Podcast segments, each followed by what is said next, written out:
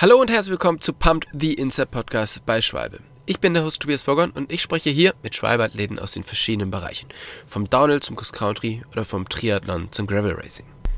Und heute spreche ich mit Even Ebner, der euch wahrscheinlich eher als Öffis bekannt ist von Instagram.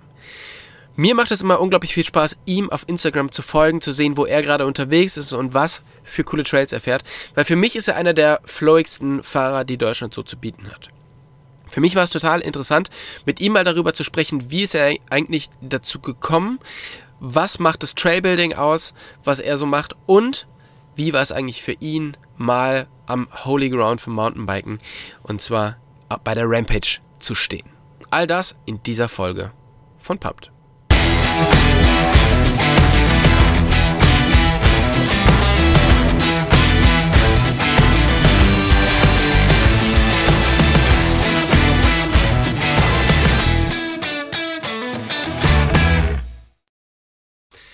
Hey Even, vielen, vielen Dank, dass du dir heute die Zeit nimmst, mit uns den Podcast aufzunehmen. Wo erreiche ich dich gerade?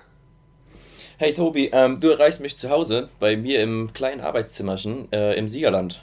Im Siegerland. Das ist ganz in der Nähe ähm, von da, wo auch der, ja, der Taxi herkommt, oder? Ein anderer Schwalbe-Athlet. Ja, genau. Ähm, sogar mehr in der Nähe, als du vielleicht jetzt denkst. Äh, wir befinden uns quasi ähm, im gleichen Haus. Also wir wohnen im gleichen Haus. Äh, er wohnt in der linken Hälfte, ich in der rechten Hälfte. Äh, mit jeweils unseren Familien und ja, genau. Okay, das erklärt auch, warum es relativ viele Bilder von euch zusammen gibt und Videos von euch zusammen. Das heißt, ihr seid auch so die, die Riding Buddies, die da in der Woche zusammen losziehen, oder? Ja, genau. Also ich glaube, Taxi ist einer oder derjenige, mit dem ich am meisten Fahrrad fahre, auch wenn es ähm, ja, oft unsere Hauptdisziplinen sich gar nicht so viel unter, ähm, überschneiden. Mhm. Aber äh, das ist auf jeden Fall der, mit dem ich am meisten Zeit verbringe und auch am meisten Fahrrad gefahren habe in meinem Leben seit den letzten 15 Jahren oder so. okay, ja, ich finde es spannend. Also sowohl bei Taxi wie auch bei dir, ähm, wie du ja gerade schon gesagt hast, also es gibt eine Hauptdisziplin und es gibt so eine Nebendisziplin. Ähm, und du bist in beidem eigentlich super gut. Und ähm, das war beim, beim Taxi ja auch ähnlich. Also hier, oder du bist vor allen Dingen jetzt, wie, wie würdest du beschreiben, was du, was jetzt so deine Hauptdisziplin ist? Ähm, ich glaube, man würde heutzutage im modernen Mountainbike-Jargon einfach von Freeride sprechen, also von was nicht ganz definierbaren, aber im Grunde fahre ich meistens mit einem großen Fahrrad durch die Gegend und versuche Tricks ähm, in irgendwelchem komischen Gelände zu machen, große Sprünge fahren und sowas alles. Komme aber hauptsächlich eigentlich vom, vom Dirt Jump. Genau wie der Taxi auch. Ja. Ähm, der kommt auch ursprünglich ja vom, vom Dirt Jump. Wir haben, keine Ahnung, vor 2005, 2006 irgendwie sowas in die Zeit zusammen angefangen und so. Taxi ist zwei, drei Jahre älter, der konnte sich früher einen, äh, früher einen Fully leisten. Und deswegen hat den Kollegen dann mal zum Racing bekommen, als er 19 war oder sonst was. Und ich habe einfach weiter Dirtjumpen gemacht und bin dann äh, da drin halbwegs gut geworden. Und dann haben sich irgendwann unsere, als ich dann auch mal ein Fully haben konnte in den letzten Jahren, unsere Wege ein bisschen wieder gekreuzt in okay. Sachen Fahrradfahren. Ja, okay. Ähm, du fährst aber ja auch sehr, sehr gut Enduro. Also wenn man die halt zusieht oder wenn man auch ähm, ja, einfach Videos von dir sieht, du sitzt ja schon sehr, sehr seriös auf dem Enduro-Rad. Und ist es bei allen Freeridern so, dass die wirklich so gut Rad fahren können? Weil es war ja mal eine ganze Zeit lang so, es, dieses ganze Freeride oder dieses ganze Dirtjumpen, das hatte ja vor allen Dingen sehr viel mit Kunsttouren zu tun und nicht mit wirklich Radfahren. Und ähm, diese Zeiten sind aber so ein bisschen rum, oder? Ähm, ja, ich glaube, dass die, also gerade im Freeride-Bereich so, dass glaube ich viele recht gut fahren fahren können. Ähm, bei mir ist es mit dem Enduro halt eher der, der Notgedrungen. Ähm, ich persönlich habe natürlich jeden Tag den Maßstab, dass ich denke, ich kann das gar nicht, weil ich die ganze Zeit neben hinter meinem Nachbarn herfahre. Aber genauso ähm, lernt man dadurch natürlich auch extrem viel, weil man wird, glaube ich, immer nur, nur besser, wenn man auch wirklich mit besseren Leuten fährt und so. Mhm. Ähm, und deswegen äh, ist das, glaube ich, so ein bisschen der, der Sache geschuldet, habe ich ihm da ein bisschen was zu verdanken. Aber ich glaube, im Freeride-Bereich gibt es ja viele, die es ja irgendwie von beiden Richtungen aus treffen. Also du hast ja viele Leute, die vielleicht vom Slopestyle auskommen und ähm, aber auch viele, die irgendwie so ein bisschen aus der Downhill-Sparte kommen, da ein bisschen Erfahrung haben und so, da, da kreuzt sich schon recht viel. Mhm. Jetzt ist ja das Siegerland nicht unbedingt das größte Freeride-Paradies, was man sich vorstellen kann.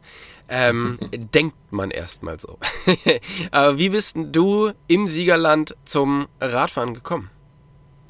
Ähm, ja, ich glaube, mein Leben lang bin ich schon so ein bisschen im Wald rumgefahren und haben hier, wir wohnen ja hier direkt überall, haben wir mehr als genug Wald. Und sind als Kids schon immer ähm, natürlich viel, viel im Wald gewesen und viel Fahrrad gefahren und so. Und dann gab es irgendwann ja so eine Zeit, da viel Skateboard, BMX gefahren und dann in der Schule so ein paar Leute kennengelernt und mit denen ein bisschen gefahren und so. Und einer davon war halt äh, zum Beispiel Taxi und eine ganz solide Crew, die noch dazugehörte. Und dann gab es irgendwann den ersten Dirtpark bei uns in der Gegend und dann haben wir den mitgebaut und sind da jeden Tag gefahren und jeder wusste immer ab 3 Uhr nachmittags ist schon jeder am, nach der Schule am Dirtpark und dann haben wir uns da getroffen und sind sind Rad gefahren. Ähm, und darüber hinaus haben wir hier noch eine Halde, die du vielleicht wahrscheinlich auch schon mal irgendwo gesehen hast. Mhm. War auch schon mal in so einer Schwalbe Home Story von Taxi drin. Ja. Ähm, wo wir halt schon immer so uns ein paar Sprünge gebaut haben und so. Und mittlerweile, jetzt auch schon seit einigen Jahren, da so eine recht, ich sag mal, progressive Line gebaut haben, die man ab und an mal wieder aufbauen kann und äh, halt auch wirklich ein bisschen, ja, nicht richtige Freeride-Sprünge in der Größe, wie ich sie gerne hätte, aber zumindest so, dass man sich ein bisschen an den Speed gewöhnen kann und so. Und das ja, haben wir alles hier bei uns in der Gegend.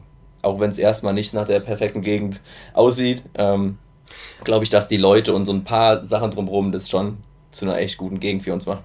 Ja, ähm, das, das wäre jetzt nämlich so meine nächste Frage gewesen. Also was macht eine, eine Region, die eigentlich jetzt erstmal auf den ersten Blick gar nicht so als Freeride-Region aussieht, dann zu einer wirklich guten Mountainbike-Region?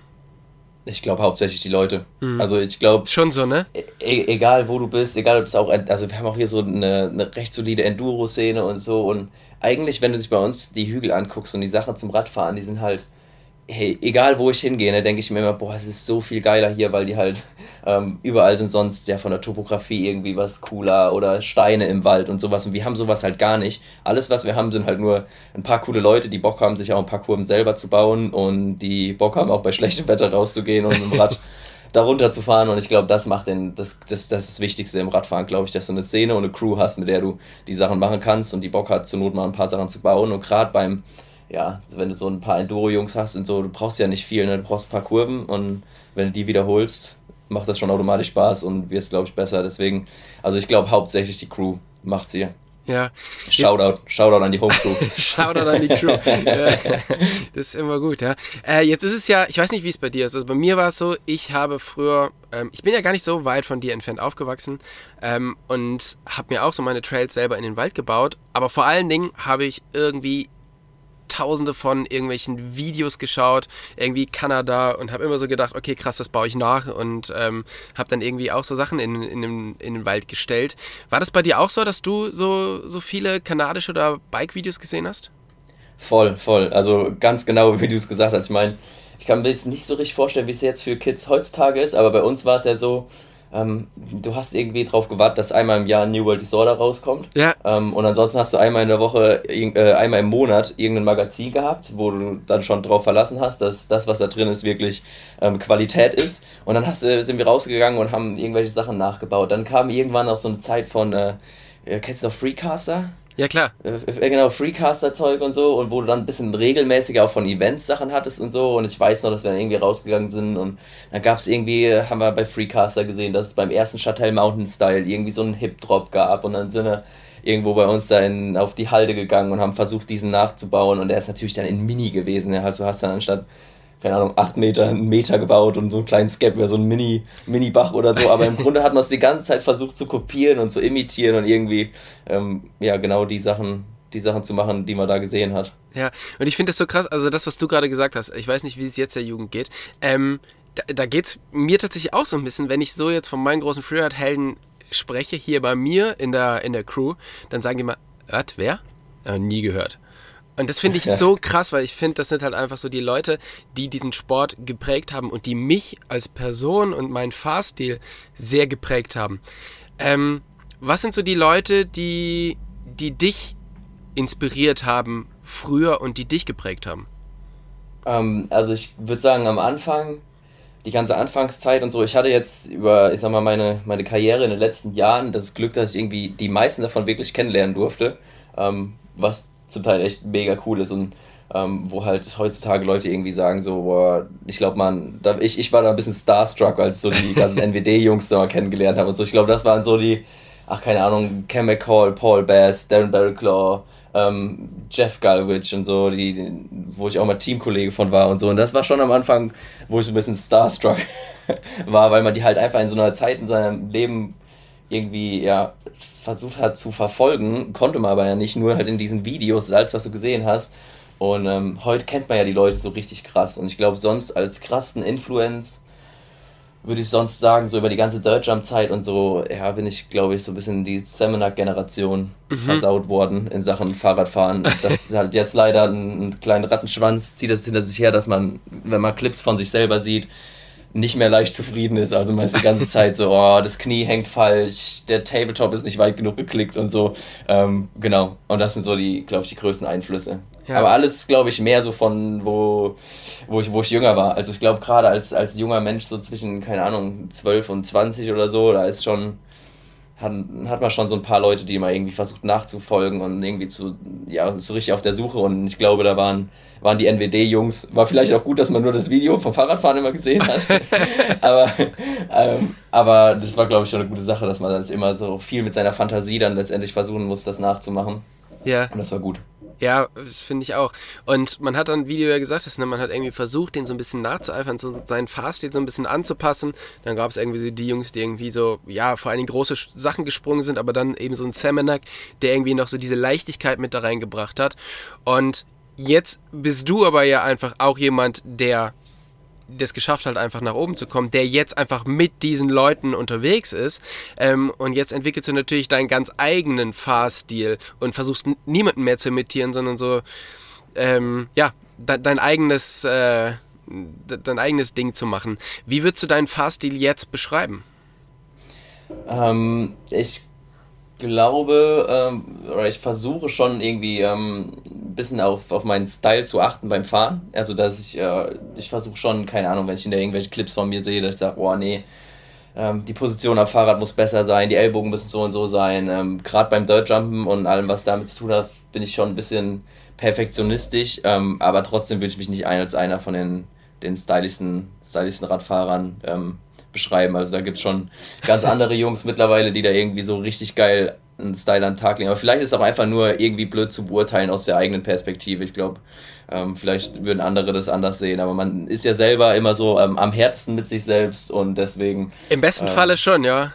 Ja, äh, deswegen ja. Äh, fällt es einem vielleicht jetzt, jetzt nicht mehr so auf, aber ähm, keine Ahnung, wenn ich mit anderen Leuten fahre, denke ich mir, boah, so sollten meine Vips eigentlich aussehen. so, jetzt, jetzt ist es ja so, dass du dich halt schon sehr, sehr viel in der Bike-Szene aufhältst, aber irgendwie trotzdem relativ wenig Kontakt, ähm, naja, zu mir, zu anderen Leuten aus der Bike-Szene hast und so ein bisschen, ja, dein eigenes Ding macht. Das mag vielleicht auch daran liegen, dass du Freeride machst und eben nicht so Enduro. Aber ich habe zum Beispiel schon oft mit Jasper über dich gesprochen und wir haben schon darüber gesprochen, dass du einfach so einer der stylischsten Fahrer bist, die wir so in Deutschland haben. Und ähm, Jasper hat zum Beispiel mal gesagt, er würde unbedingt gerne mal hm, mit dir fahren gehen oder ein, äh, ein Videoprojekt machen und ich würde auch mal super gerne mit dir fahren gehen. Trotzdem haben wir relativ wenig Berührungspunkte. Woran liegt das? Ähm, ich glaube, bei uns ist es wirklich äh, ein großer Zufall, dass es so wenig Berührungspunkte bisher gab, weil eigentlich auch aufgrund meines Nachbars und den Sachen, die wir irgendwie so überschneiden machen, ist schon so, dass echt, glaube ich, für jemanden aus der Ecke, aus der ich komme, recht viele Leute kennen. Also ich glaube, dass ich, keine Ahnung, schon mit Enduro Deutschland sehr gute, sehr gut viel, viele Freunde habe, die dann irgendwie mit, auch hier oft abhängen und mal zusammen Fahrrad fahren gehen und wir die besuchen und so. Ähm, keine Ahnung, wann äh, ich kann euch lieben gerne einladen, kommt doch mal vorbei, lass uns so, mal Radfahren gehen. Auch lieben so Grüße an Jasper. Ey, wei weißt du eigentlich, dass wir schon zusammen Fahrrad gefahren sind? Wir sind schon zusammen Fahrrad gefahren. Jetzt wir sind schon zusammen Fahrrad gefahren. Jetzt, ja, das ist eine kleine Challenge. Ja, wann? Jetzt ist jetzt die Frage, wann und ob du dich daran erinnerst. Ah, das war bestimmt schon äh, relativ lange her und ich gehe davon aus, das war wahrscheinlich bei irgendwelchen äh, Winterdownhill-Rennen bei uns in der Gegend, oder?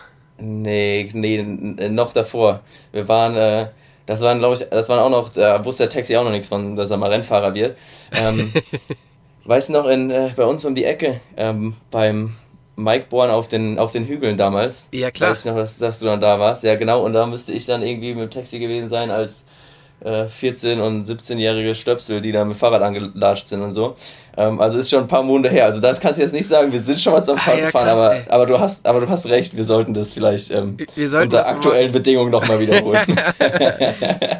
genau, auf alle Fälle, ja.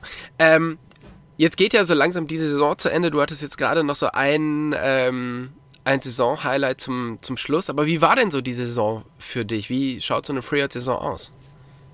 Ähm, ich ich glaube, ich komme mehr und mehr weg davon, dass es irgendwie so eine normale Saison wird. Also bei mir ist es nicht mehr so, dass irgendwie wie beim, bei einer Race-Saison ähm, irgendwie alles so in vier Monaten passiert, die für diesen Vollgas, sondern so eine Freeride-Saison, wenn ich sie so nennen soll, äh, die erstreckt sich schon jetzt irgendwie über, über das ganze Jahr. Also man macht natürlich viel Media-Zeug und so und irgendwelche Trips wohin, wo es halt ein bisschen wärmer ist und so.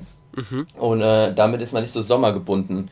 Das heißt, irgendwie das Jahr wird deutlich länger, ähm, dafür aber auch nicht ganz so nicht ganz so stressig. Das Jahr an sich war für mich voll geil. Also war war ein voller Erfolg. Ich, keine Ahnung, ich bin, konnte zu irgendwelchen Events fahren, die ich schon immer mal mitfahren wollte, verschiedene Sprünge fahren und so. Wir haben im Sommer noch Nachwuchs bekommen, was ein absoluter Highlight, absolutes Highlight ist und so. Mhm. Ähm, und dann, ja, wie du gesagt hast, jetzt am Ende noch ein Trip in, in die USA, recht spontan ein, eingelegt. Und das ist natürlich, gerade wenn wir so zurückgehen, die ganzen NWD-Sachen, ähm, der Ort, äh, den man mal, mal gesehen haben muss. Ja, das ist schon, das ist schon crazy, wenn man da so steht und äh, denkt so, ey, die, die Sachen habe ich halt einfach vor, vor 20 Jahren in Videos gesehen und das, äh, ja, das finde ich, äh, finde ich auch immer sehr, sehr beeindruckend. Du hast jetzt gesagt, genau, ihr, ähm, ihr habt Nachwuchs bekommen. Inwieweit hat dich das ähm, hat das so dein, dein Leben verändert, dein Fahren verändert? Weil das, was du machst, ist natürlich schon große Sprünge springen, ist ja schon gefährlich. Vor allen Dingen auch an Plätzen, wo jetzt vielleicht nicht direkt immer ein Krankenhaus um die Ecke ist. Ähm, ist das in deinem Kopf drin oder nicht?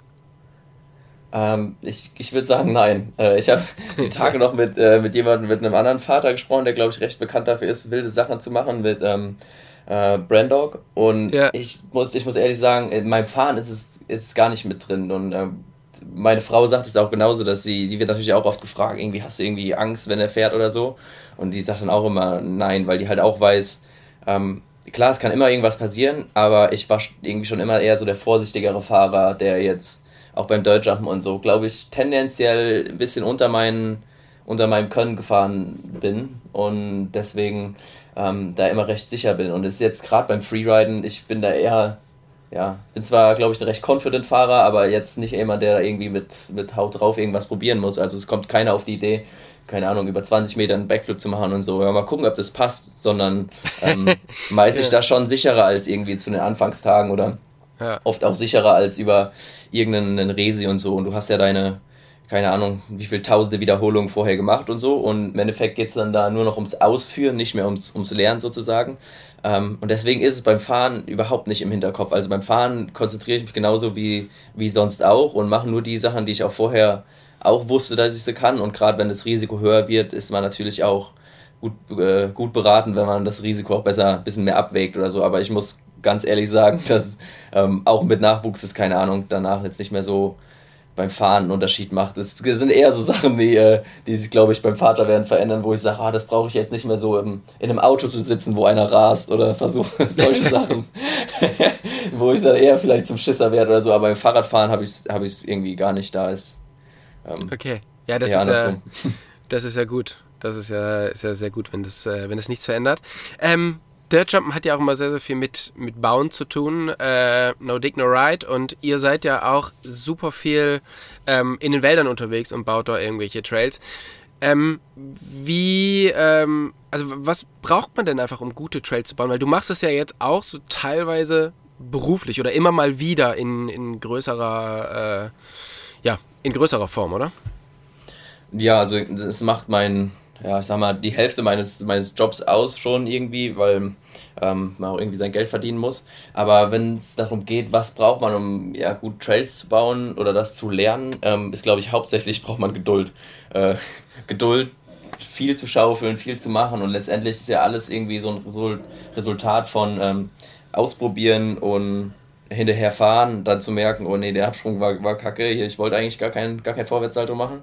Äh, und dann baust du das baust du um und das machst du dann irgendwie 15 Jahre und dann, dann wirst du da schon automatisch gut drin. Und ähm, was auch immer hilft, ne, ist natürlich immer eine, eine, eine, eine, gute Crew zu haben, mit der man mhm. letztendlich rausgeht. Und das motiviert so hart, wenn man irgendwie sieht, gerade bei irgendwelchen normalen Trails, gerade klar, Dirt Jumps sind da recht undankbar und so Freeride-Sprünge auch, weil man halt große Absprünge, große Landungen bauen muss. Das sind halt so irgendwelche Tätigkeiten, wo du halt dann irgendwie drei Tage eine, einen Erdhaufen aufschaufelst und der wird irgendwie nicht größer oder so.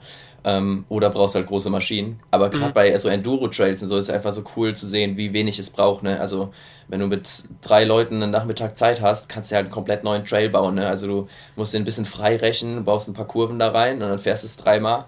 Ähm, wenn du ein E-Bike hast mit Schlammreifen, dann fährst du den, ja. äh, schickst du die Dirty Dance da ein paar Mal hoch und runter und dann hast du halt einen komplett neuen Trail. Und ähm, ja, das ist das Coole daran zu sehen, was du halt gebaut hast, was du direkt fährst und wie es sich anfühlt ja, ist immer, immer besser als einfach nur irgendwo hingehen und Sachen von anderen zu fahren. das heißt, deine Trailbauausbildung hat aber auch schon wirklich mit, äh, mit 12, 13, 14 Jahren angefangen, oder? Das heißt, so lange, also Erfahrung hilft da auf alle Fälle. Voll, ja, also es hat jetzt nie, ist nie bei uns irgendjemand hingegangen und gesagt, wir wollen jetzt Strecken bauen, weil wir Bock darauf haben, sondern weil wir mussten. Wir wollten ja, ja Fahrrad fahren, wir wollten ja die Sachen aus den Videos und sonst was kopieren und dann es baut dir ja keiner oder hat zumindest früher dir keiner gebaut und deswegen sind wir dann einfach hingegangen und haben es die Sache halt selber gebaut, ne? selber die Kurven gebaut, selber ähm, ja irgendwie äh, damals noch recht rücksichtslos äh, in den Wald gegangen, irgendwelche Sachen zurechtgezimmert, ähm, genau, weil ja. man es musste. Genauso auch mit Baggerfahren und sonst was am Dirt Jump Spot ja, irgendjemand musste das Ding fahren und bevor du dich da hinsetzt und einem Baggerfahrer irgendwie erklärst, wie ein Absprung aussieht, ist es vielleicht dann doch leichter, sich den Bagger selber anzueignen. Ja. Oder das Baggerfahren. Genau. Auf alle Fälle. Ja, ich meine, Bagger ist natürlich jetzt auch einfach ein großes Thema bei dir, weil die Trails, die du jetzt baust, ähm, sind natürlich ja, sind ein bisschen anderes und nicht mehr so diese äh, kleinen verwinkelten bei euch im hinterm Haus quasi. Ähm, wie schwer ist es denn für jemanden, der auf dem Level wie du fährst, Trails zu bauen, die für jedermann sind? Mm, ich glaube, es hat viele Vorteile. Also ich glaube, das kommt jetzt drauf an, ein bisschen auf die, ich sag mal, Fahrradfahrempathie. Ähm, aber grundsätzlich glaube ich, je besser du fährst, desto besser kannst du es auch selber einschätzen, wo du rauskommst, wie sicher ein Sprung ist und so. Also wenn man so an die Klassiker denkt, ne, wie Whistler Bike Park oder so, wie die gebaut sind. Ähm, und man sieht letztendlich, wo die Landungen hingehen, wo Platz ist, wo Kurven safe sind und wo vielleicht der ein oder andere Drop nicht safe ist. Ähm, ist, glaube ich, äh, hilft es, wenn man, wenn man, glaube ich, besser fährt und sich das irgendwie ein bisschen vorstellen kann. Und ich glaube, viele Leute fahren in Bikeparks irgendwelche Sachen ähm, und äh, wissen das, glaube ich, äh, im Idealfall gar nicht zu schätzen, ähm, wie gut irgendwas gebaut ist. Aber wenn du recht, recht gut fährst und Trails baust, dann kann es schon sein, dass du in den einen oder anderen Bikepark gehst und sagst, boah, krass, ist eine sehr, sehr leichte Strecke, aber die ist echt gut gebaut. Ähm, mhm. Oder genauso auch andersrum, dass du denkst, boah, wie kann man das denn bauen? Das ist ja so gefährlich.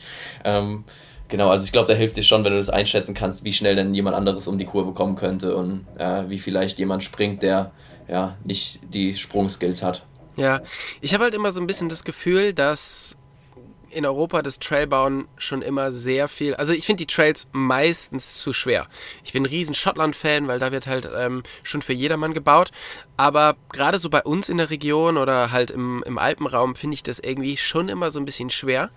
Und gerade wenn du jetzt irgendwie Einsteiger bist, da wirklich einen Trail zu finden, der für dich ist, der aber genauso gut für deinen besser fahrenden Freund oder Freundin ist, ähm, das finde ich auch irgendwie, das finde ich super, super schwierig, das zu finden. Weil es geht ja nicht darum, nur leichte Trails zu bauen, sondern geil ist ja, wenn man Trails baut, die für jeden gleich viel Spaß machen. Und da gibt es zum Beispiel das Beispiel jetzt in, in Brixen, da haben die einen super coolen Bikepark gebaut, der wirklich für jedermann ist. Und dann informiert man sich mal so ein bisschen, okay, wer hat den denn gebaut? Ah ja, krass, die Jungs aus Whistler. So, wieso können die das so viel besser ähm, wie in Europa? Und denkst du, das verändert sich jetzt? Es mm, verändert sich auf jeden Fall. Ich glaube, die können es so gut, weil die es halt einfach schon echt lang machen. Also Whistler Bike Park ist jetzt auch schon ein paar Tage alt und die waren auch die ersten, die, mm, ich glaube mal, ja, das halt irgendwie äh, gecheckt haben, wie es geht und das letztendlich auch dann, ja, vielleicht auch mit dem Lucky Punch da irgendwie eine Line gebaut haben, wo dann jeder gesehen hat, ach krass, so, ich glaube, das Beispiel so schlechthin ist ja eine A-Line. Ja. Ah, so könnte es gehen und jeder geht da hin und findet es einfach komplett verrückt. Ähm, und so haben die es natürlich dann irgendwie beibehalten und da schon, schon viel draus gemacht. Äh, in Europa musste man sich natürlich da jeder irgendwie, glaube ich, rantasten von da, wo er jetzt herkommt. Wir gerade als Deutsche tendieren auch zu Extremen. Also ähm, dass wir irgendwie uns immer schwer vorstellen, einen Mittelweg zu gehen. Also da mhm. gibt es dann plötzlich die Idee, ja, wir brauchen was für Einsteiger oder für jedermann. Okay, dann machen wir es so, dass wirklich jeder fahren kann und dann fangen wir an, irgendwelche Trails zu teeren und Flow-Trails ja. nur in genau zwischen 1,5 und 1,72 Grad Neigung, um Gefälle zu machen, ähm, was halt ein bisschen zu extrem ist oder halt irgendwelche Strecken, die ähm, ja, vielleicht für den Downhill World Cup cool sind. Ja, ja, also ähm, da, da, ist nicht viel zwischen Downhill, äh, genau. Downhill-Strecke genau. und Fahrradweg, ne? Das genau, so. aber ich glaube, da gibt es ja schon die, die ein oder anderen Bikeparks, die da jetzt gerade im Moment echt vorbrechen und viel, viel machen, auch in Europa. Also ich glaube, so ein Klassiker, da der jetzt recht frisch ist, sind Sachen wie Green Hill Bike Park und mhm. so, die ja schon echt ähm, viel kombinieren, wo du halt wirklich ruhigen Gewissens hingehen kannst und kannst sagen, ne, gehe ich mit ja, der lokalen E-Bike-Runde, die ich jeden Mittwoch hier mal im Wald treffe, äh, ruhig mal mit denen in den Bikepark und die sind da safe, aber trotzdem kann da jemand wie, äh, wie ich vielleicht auch ähm, ein bisschen Spaß haben und irgendwie da Rad fahren. Ja. Ja, ich denke auch, das ist eine super gute Entwicklung und ähm, da freue ich mich auf alle Fälle, das, was noch kommt. Und es ist immer cool, wenn halt viele, viele gute äh, Trailfahrer dann auch zum Trailbauer werden und äh, so ihr Knowledge weitergeben. Das, äh, davon können wir alle nur profitieren. Ähm, wir haben ja gerade schon mal kurz angesprochen, dass du ja in, in Utah warst, an einem der coolsten Mountainbike-Plätze oder der historischsten Mountainbike-Plätze, die es so gibt. Ähm, wie bist du da hingekommen? Es war mega spontan. Also im Grunde steht Rampage oder stand Rampage, das Ganze mal zu sehen, ähm, schon irgendwie ja, recht lang, recht weit oben auf der Liste, irgendwann mal dahin zu gehen. Das war die ganze Zeit immer recht utopisch und so. Ähm, und als dann dieses Jahr gab es dann die Möglichkeit mit einem Kollegen dann spontan hin und war im Weg so überlegt, irgendwie in drei Wochen, so viel kosten die Flüge. Äh, das und das können wir da machen, damit es sich auch wirklich irgendwie lohnt und man letztendlich die Reise rechtfertigt sozusagen. Ähm, und ich habe den gefragt, hast du Bock da drauf? Und er hat gesagt, jo, machen wir. Und dann sind wir einfach äh, rübergeflogen und ja, Hauptmotivation war, dass halt äh, ja, zum einen natürlich selber da fahren und selber angucken, aber dass dieses Jahr bei der Rampage halt so viele ja, Freunde von mir irgendwie mitgefahren sind oder Leute, die man halt kennt, mit denen man viel auf irgendwelchen Events fährt. Ähm, genauso auch ähm, ja, zwei Teamkollegen von mir von Focus halt da sind und letztendlich für Brandog gebaut haben und so. Und mit den Jungs habe ich also sowieso recht viel zu tun und besuche die ab und an. Und die alle halt da sind und ich denke mir so, okay, ja, fünf, fünf Leute aus dem Line-Up sind würde ich jetzt mal als recht, recht gute Bekannte oder Freunde bezeichnen. Ja. Das würde ich mir ungern entgehen lassen. Deswegen haben wir so ein bisschen gepokert, sind da hingefahren, ähm, sind alles da gefahren, konnten sich selber mal, konnten uns selber mal eine Meinung machen letztendlich äh, zu wie groß oder wie klein und wie nahli irgendwelche Sachen da sind. Ähm, und letztendlich hat sich dann rausgestellt, dass die erste Rampage sei, keine Ahnung, wie lang ohne Wind war. Mhm. Ähm, und wahrscheinlich die beste Rampage seit zum, zum Besuchen seit einigen Jahren. Ähm, war zumindest, was wir auch da gehört haben. Deswegen war es natürlich ein, ein Riesensegen, dass es so spontan geklappt hat. Ähm, ja. Genau. Ähm, ja, dieses Jahr war halt irgendwie. Ja, es war einfach auch schön zuzuschauen von, äh, von außen. Ich habe es halt im Livestream gesehen und da in den letzten Jahren hatte man immer irgendwie so das Gefühl, alles klar, mal gespannt, wer hier überhaupt noch heil runterkommt, weil doch viel, viel mehr Stürze waren. Und dieses Jahr war es echt relativ safe alles. Es war alles beeindruckend, was sie gemacht haben, aber es war trotzdem, äh, ich fand dieser Vier-Faktor war nicht so da. Wenn, wenn aber im schlechten, also dieser Vier-Faktor im schlechten Sinne, den man sonst immer hatte, so dass man Angst um die Athleten hatte, der war dieses Jahr irgendwie nicht so da, oder?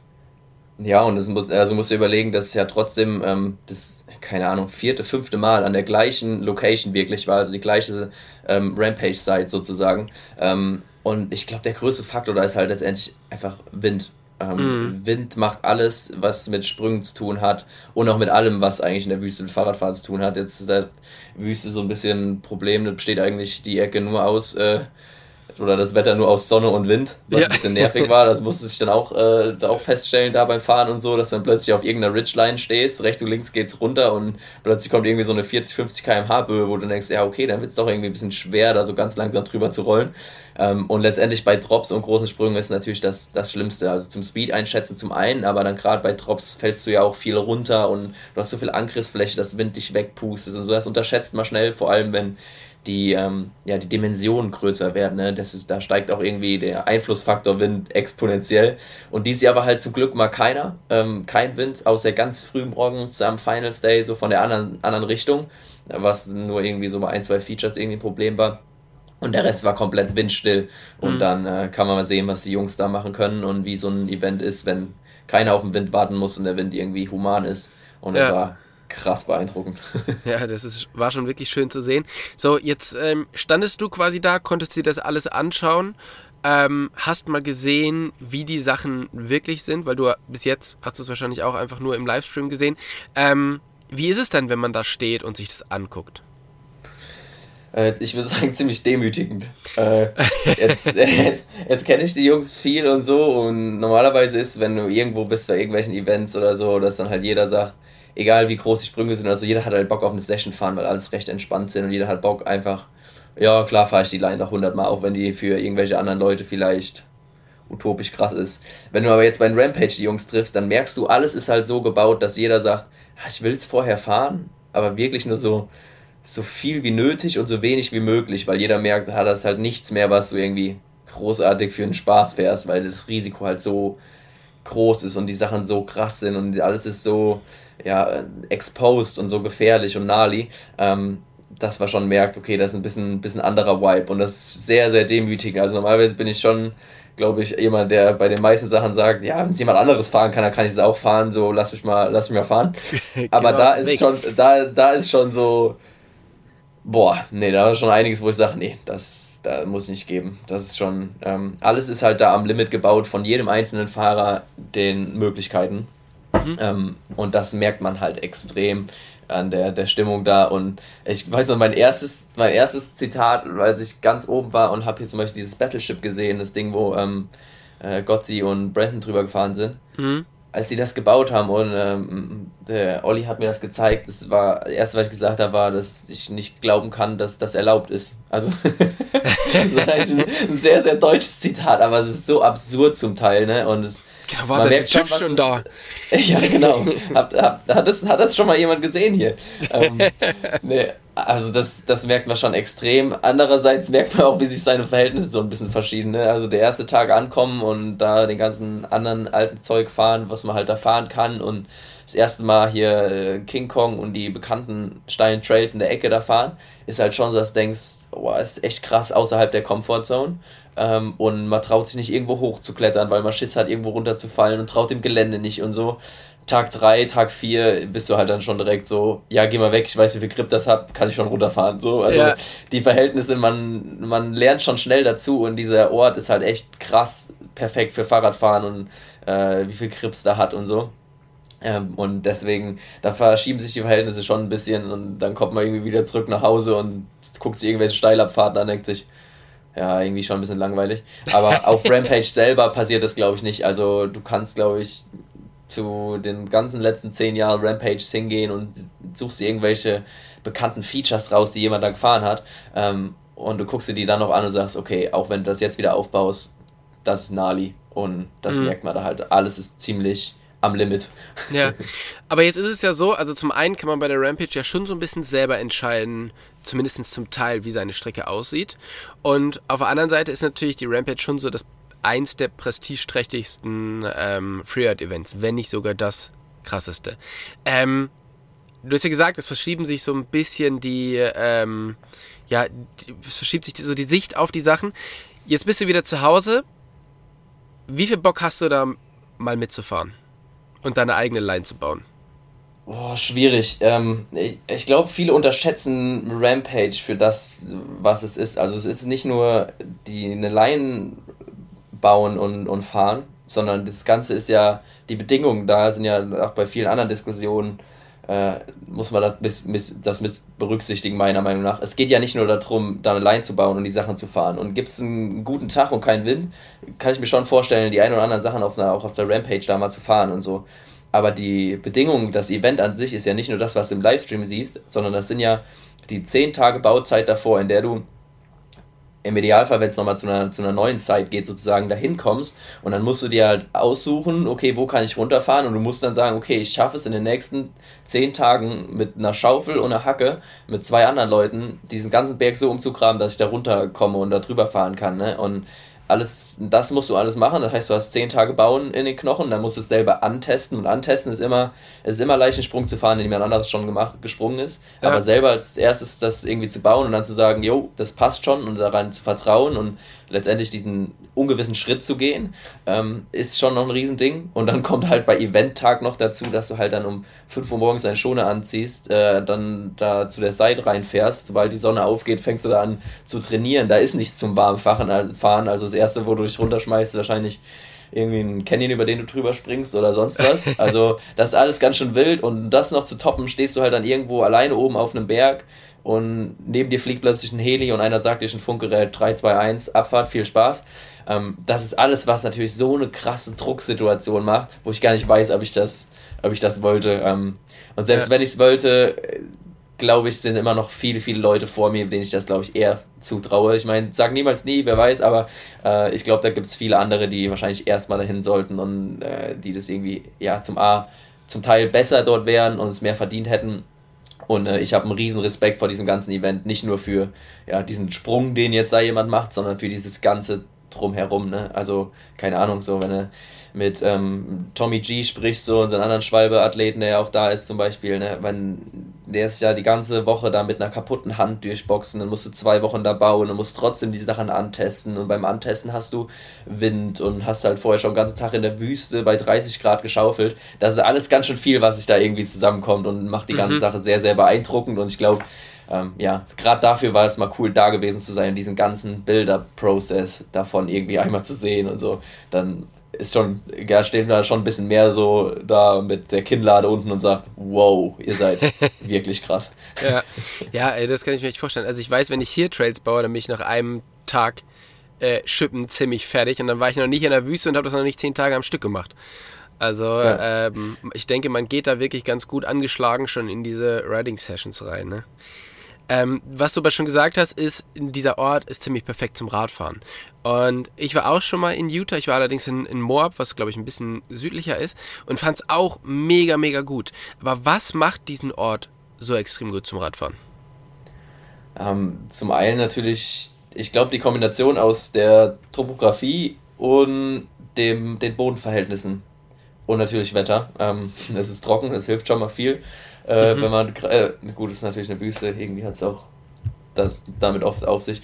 Ähm, aber es ist halt steil, es ist irgendwie so der perfekte, die perfekte Neigung und die perfekte ähm, ja, Begebenheiten, um dass du gerade so mit dem Fahrrad noch da runterkommst und gerade so noch ein paar Lines scouten kannst. Und dann ist der Boden aber auch so, dass du wirklich gut bremsen kannst, was du halt in so einem steilen Gelände brauchst. Und alles ist so kurz vor noch ein bisschen steiler, dann wird schon nahezu unmöglich. Mhm. Und ähm, dann hat es ja auch, die, ganz oft sind da so ganz viele Stufen und Absätze, ne? Also gerade auch bei Rampage, da sieht man jetzt endlich ja, wie diese Berge da so geformt sind, dass die ganz viele verschiedene Absätze hast. Das heißt, du fährst nicht nur so einen riesen Skipiste runter, bis du unten bist, sondern du hast diese ganzen verschiedenen ja, Formen und Absätze, von denen du da zu den nächsten fährst. Das kombiniert mit einem Boden, wo du auch wirklich drauf bremsen kannst und wo du ähm, den du echt gut formen und bauen kannst. Also du kannst da echt gut shapen, vorausgesetzt du hast Wasser, was in der Wüste auch manchmal ein kleiner Nachteil ist. Mhm. Aber da, dieser Boden macht es dann halt auch noch so. Und das ist eine, eine wilde Kombination, die da halt echt einfach funktioniert. Okay. Ja, ist auf alle Fälle ein, äh, ein Spot, wo man, ja, wenn, wenn man es mal schafft, auf alle Fälle mal hin sollte. Ne? Und ähm, wie gesagt, YouTube habe ich schon geschafft, Rampage noch nicht, steht aber auf meiner Liste. Und äh, da bist du mir schon einen ganzen Schritt voraus. Und ich hoffe, ich, ähm, ich kriege das auch nochmal hin. Wie geht's denn für dich jetzt weiter? Also, ähm, du sagst, es gibt keine wirkliche Off-Season. Als ich gerade rausgegangen bin, habe ich gemerkt, wow, also es ist auf alle Fälle eine andere Saison wie vor drei Wochen, weil es wird ja so richtig kalt. Ähm, wie sieht bei dir der Winter aus? Ähm, ja, es ist auf jeden Fall äh, eine andere Klamottensaison, da, da gebe ich dir schon recht. Ähm, Winter sieht bei uns schon viel aus, viel nach Enduro fahren hier zu Hause, viel bauen zu Hause und dann geht's für mich im Januar wieder weiter mit Freeride Fiesta in Mexiko. Mhm. Ähm, das in den letzten paar Jahren ja immer da stattgefunden hat und das letztendlich ein cooles Freeride-Event, was so ein bisschen im Winter teilt. Ähm, und danach werden sich vielleicht auch so die ein oder anderen Sachen ergeben. Da kann ich noch nicht drüber, drüber quatschen, aber vielleicht stehen da schon im Februar, März und so die, die nächsten, nächsten coolen Sachen an. Aber bis dahin ist jetzt erstmal ein Dezember schön entspannt zu Hause, zu Hause viel bauen, zu Hause viel fahren mit der, mit der eben benannten Home Crew äh, im Wald ähm, rum, rumspielen bei hoffentlich knapp über 0 Grad. Alles darunter ist immer uncool. Ja. Ähm, genau, so wird es jetzt erstmal die nächsten entspannten bis zur Weihnachtszeit und kurz danach hier okay. ablaufen, glaube ich. Das klingt doch sehr gut. Und äh, dann wünsche ich auf alle Fälle ganz viel Spaß damit und viel Erfolg mit dem Rennen oder mit dem Event in Mexiko. Und ich hoffe, wir hören uns dann hier nochmal wieder und du berichtest von deiner, äh, von den nächsten Events, wo du teilgenommen hast. Vielen Dank für deine Zeit. Vielen Dank dir. Ciao. Ciao.